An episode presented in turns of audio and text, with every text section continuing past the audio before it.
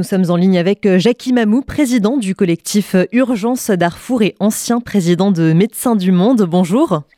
Bonjour. Merci euh, d'être avec nous ce matin. On l'a entendu depuis samedi dernier, militaires et paramilitaires s'affrontent au Soudan. Des centaines de morts se comptent parmi les civils. Alors c'est un conflit qui couvait finalement depuis plusieurs semaines. Pourquoi est-ce qu'il éclate seulement maintenant? Il éclate. D'abord, il était annoncé ce conflit de facto, car aucun pays euh, ne peut supporter deux forces nationales indépendantes, c'est-à-dire une armée régulière et une armée de, miliciens. Donc, à un moment donné, ben, euh, il faut que l'une cède à l'autre. Et il était prévu un désengagement euh, des forces de soutien rapide dirigées par Emeti, euh, pour qu'ils euh, puissent euh, s'intégrer à l'armée régulière soudanaise dirigée par Al-Bourhan, le général Al-Bourhan. Bon, ce sont deux vieux complices qui se sont connus au, Darfour, l'un dans l'armée régulière, donc qui bombardait les populations civiles et qui a participé largement aux exactions contre ces populations, et Meti, qui était un chef janjaouid, euh, avant de devenir pompeusement le euh, chef des forces de soutien rapide. Et Emeti a participé au génocide de Darfour. Donc ce sont deux criminels de guerre habitués à s'en prendre aux populations civiles. C'est pour ça d'ailleurs qu'ils euh, ne prennent aucune précaution contre quand ils bombardent, soit par l'aviation, soit par des, obus, sur des zones peuplées. Aucune. Ils s'en foutent. Ils s'en foutent. Ce sont deux criminels de guerre.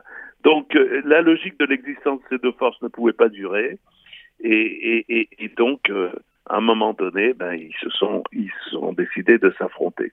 Voilà, il faut savoir aussi que ce sont deux complices du coup d'État qui a renversé un gouvernement de transition dirigé par un civil, euh, le Premier ministre Abdallah Hamdok, en, en, octobre 2021. Euh, donc ce sont deux, deux personnages et deux forces pas du tout sympathiques qui s'affrontent. Voilà où est-ce qu'on en est. Le tout vient dans un contexte d'une situation internationale où la communauté internationale est très impliquée dans d'autres crises, dans l'Ukraine, Taïwan, le, Moyen-Orient.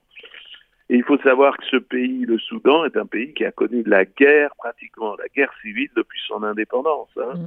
Je vous rappelle que le Sud a fait le Sud-Soudan a fait ses sécessions euh, euh, il y a quelques années à la suite d'une guerre qui a duré plus de 20 ans.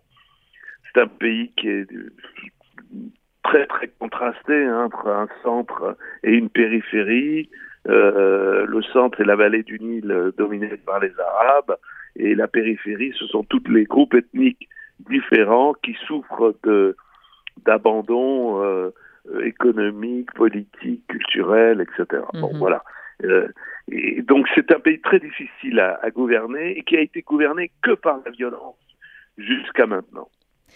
Et alors vous êtes, Jackie Mamou, on l'a dit, président du collectif Urgence Darfour et ancien président de Médecins du Monde. Qu'en est-il du bilan humanitaire actuel au bah, Soudan? Comment les victimes... Oui, oui, vous l'avez annoncé. Oui, mais alors comment les victimes sont-elles prises en charge? Est-ce que les hôpitaux ont bah, suffisamment de moyens pour leur venir en aide? Il y a une paralysie du système de santé parce que les hôpitaux sont bombardés.